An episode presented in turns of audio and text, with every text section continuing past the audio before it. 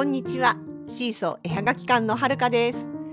このポッドキャストでは私たちのものづくりの様子やイベントの裏話北海道暮らしのあれこれを中心に気ままにゆるーくお話ししています。エピソードへのご感想やご質問などはお気軽に各 SNS のコメントやメッセージでお寄せください。現在シーソー絵はがき館では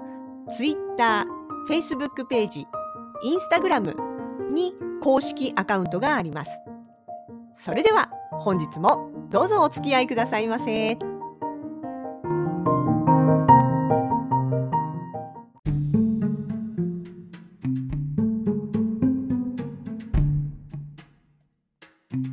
2022年1月の11日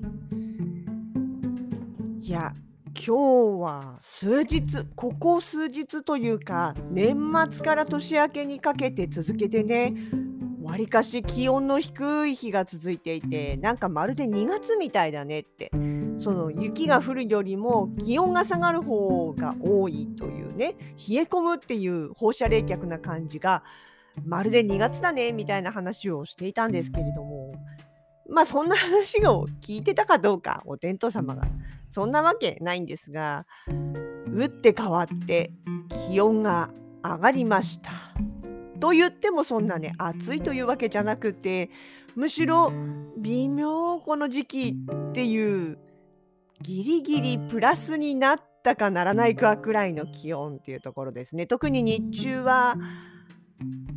日が差していたわけでもないんですけれども気温が高めで。なのでたくさんまあたくさんでもないが、まあ、積もっていた雪がぐしゃぐしゃに溶けておりました。これがね歩きづらいだけじゃないんですよ。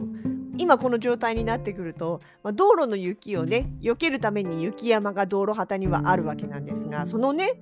雪山が排水溝を塞いでしまうわけです。で場所によってはねビルの管理人さんとかそういった、まあ、あとは近所の人とかがね排水溝の部分だけ雪を避けてあの水がねあのちゃんと流れるようにってしてくれるようなところももちろんあるんですけれどもそれはまあ大体みんなが気にするのは春先の話であってこの時期はあんまりそれをやる人もいない。となると今日みたいに急に気温が上がったりするとね溶けた水がまるでシャーベット状のね海のようになって歩道と車道の間になたまるわけです。そうすると横断歩道を渡ろうとするとねその海を越えなきゃいけないっていう非常にハードルの高いミッションが生まれましてまあ要は足元つらい状態なわけですよ。でそういう時ね私たちのいる南区っていうのはまあ重い雪にどっかりやられるわけです。でそうすると私はちょっとこう家の中に過敏になってしまいます。何かっていうとですねもともと私あの何ていうのかな家の中の変化っていうかね音だったりとかまあなんか微妙に過敏なところがあってね音とかまあ色物の位置だとか変いわゆる変化ですよねそういったものに妙にこう過敏というか気づいてしまうことが多くて。まあだからね実家にいた頃から例えば壁とか天井にいるムカデとかゴキブリとかねそういうものを見つけるのはいつも私だったんですよ。まあそれはもちろん。嫌いだからアンテナ無意識のうちにアンテナ張っちゃってるっていうのも大いにあってまあ今でもそうですよね。あのゴキブリだとかムカデがいない代わりにクモとかゲジゲジとかねどうしても山近いので入ってきてしまうやつらがいてそういうのをまあまあ高確率で一番最初に見つけるのは私なわけでございます。でそしてねあともう一つ。雨漏り。そう。最初に雨漏りに私が気がついたのはこの今の家に引っ越してきてから多分2回目かそこらの冬だったと思うんですよ。家自体は新築で買ったんです。なのに1階の天井のクロスが染みてたんです。染み跡がついてたんです。え？と思ってほのかさんに言ってでここの真上はどこだって言って2階に上がってみたらそこは寝室のクローゼット。でクローゼット開けてみたらクローゼットの中水浸しだったんですよ。お洋服とかも入ってた服だとかまあまあクローゼットだったんで寝室のクローゼットだったんで主に洋服ですよね。あとまあ多少なんかこういわゆるしまっておいたようなものとかが本当に見事に水浸しになっていてえ結局そこの中に漏れ出した水が1階まで行って1階の天井に染みていたっていう状態なんですね。で、まあ、実はうちの家っていうのはちょっとだけいわくつきというか別に家自体がいわくつきなわけじゃないんですけどあの買った時がねまあ建売りなんです。の新築ではあったんですがね。まああのどっちかといえばその辺り一帯の家が一斉にこう建てられまとめて建てられた中で、まあ、後半まで残っていた物件というような感じ。だから、うん、新築即ではないまあ何年か人の住んでない時期があったっていう物件なんですよ。で、なんで売れなかったかっていうと、それは坂坂がすごすぎただけなんですよ。不動産屋さんがそうやって言ってて、冗談でしょと思って車もあるしさ、と思ったんだけども、後から分かったんですけど、昔からね、その近所に住んでる住人の方に聞いてみると、あの、私たちが今いるそのエリア、新築されたエリアのすぐ横というか、まあ手前とかあたりも当然同じような坂の上にあるということになるんですがね、そこにいる友達の家には歩いて遊びに行きたくない。同じ小学校の友達でも小学校の近くの友達小学校の近くの子が私たちの住んでるエリアの方を見ていやあんな方に住んでるんだったら家まで遊びに行くの大変だからうちに来てみたいなそういう会話になるっていうようなね。実際にあのちょうどね偶然なんですけど知り合いで実家がねうちの子供の行ってる小学校のすぐ近くっていう人がいましてね話をしていたら「えどこに住んでるの？はるかさん」って言って「いやこの辺だよ」って言ったら「えー!」って私小学校の時そっちに住んでる友達ん家なんか絶対行きたくないってみんなで言ってたそんな坂の上って。まあまあ 本当そういうエリアなんですよ。実際まあ確かにすごい坂道っちゃ坂道ですよね。まあそれはまた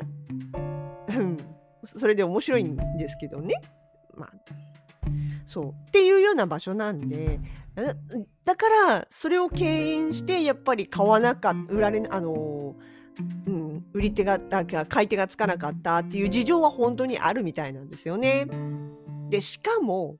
もう一つ大きなポイントがあって実はそのエリアの家をねまとめて建ててで販売しようっていうことを最初に手をつけた工務店さんがその途中で倒産しちゃったらしいんです。なので、えー、途中から違う会社がそれを引き継いで、まあ、最終的に仕上げてっていうところなんですけれどもやっぱりその過程でねどうしても当初の予定と違うとかまあねいろいろやっぱりこう問題は起きるわけですよ。とりあえず無事に立ったは立ったけれども、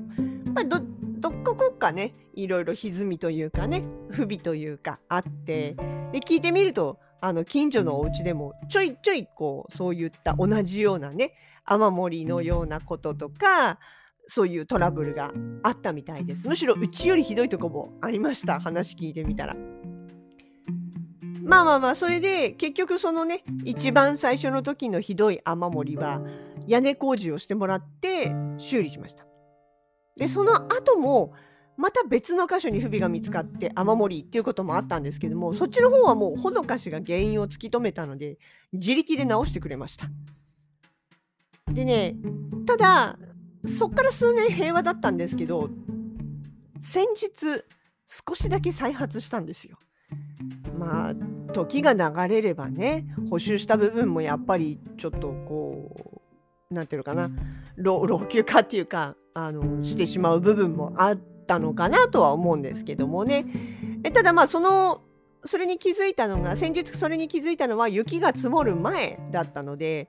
ほのかしがまたね直してくれてそこから先は全然まあ普通にというか問題なくいけてはいるんですけれどもただねやっぱりねあの怖いのはねこういうそれこそ雪が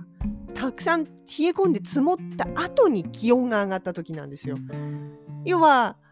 ね、雪が乗っかった状態から気温が上がるイコールこう溶けるわけです。でそうすると見えないところで溶けた水による浸食というか、まあ、あの雨漏りというかねそういうことが起きえ起こりやすい状況といいますかねになるんでまあまあ大丈夫だとは思ってはいてもやっぱりどうしてもねついついこうこういう時って敏感になっちゃうんですよ。もともと過敏ですからねそうついついこう余計に音に敏感に反応してしまうっていうかねほんとね何日か前何日か前1週間くらい前かな。もうみんなが寝静まった後にね私も自分の仕事を終わってえパソコンの電源を落としてまあ、部屋の中静かになりますよね。そしたらその時になんか水滴が落ちるような音がこうポタンっていうかポトっていうかねなんかこう嫌な音するみたいなね。しかも耳澄ましてると少し間開けてまた聞こえるみたいなね。なんかそういう気配を感じたんですよ。えーと思ってやだやだやだやだやだと思いながらこう怪しい場所怪しげなというか、まあ、音の聞こえる方向とかこの辺は危ないぞって思うようなところをもうだいぶ半分眠りかけてたのに覚醒して結構こう真剣に探し回ったというか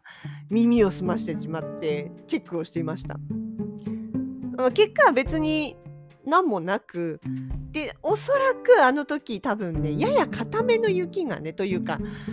うんまあ固めの雪っていう言い方変なんだけどが降ってたんですよね。でそれが、まあ、屋根に当たってる音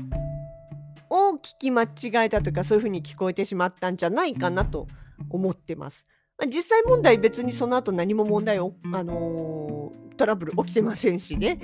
あのまあまあだから要は気にしすぎでそんな音までがねだって本当に場合によっては外壁に当たってるとか窓に当たってる音まで一瞬ん？家の中か？みたいなね。そうそうそう。家の中にいてあの家の外のところの虫の羽音とかでもあってなったりすることあるんでまあ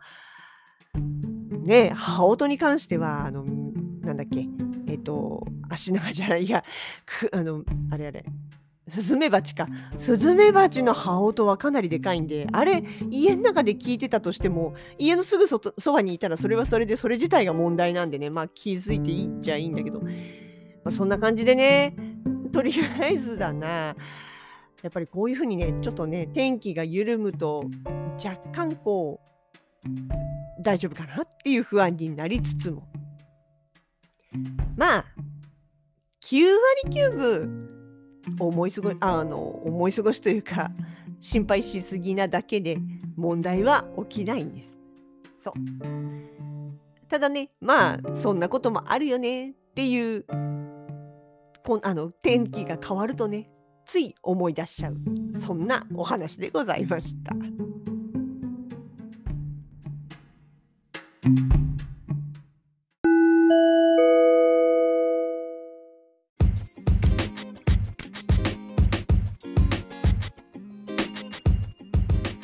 シーソー絵はがき館直近のイベント出店情報です。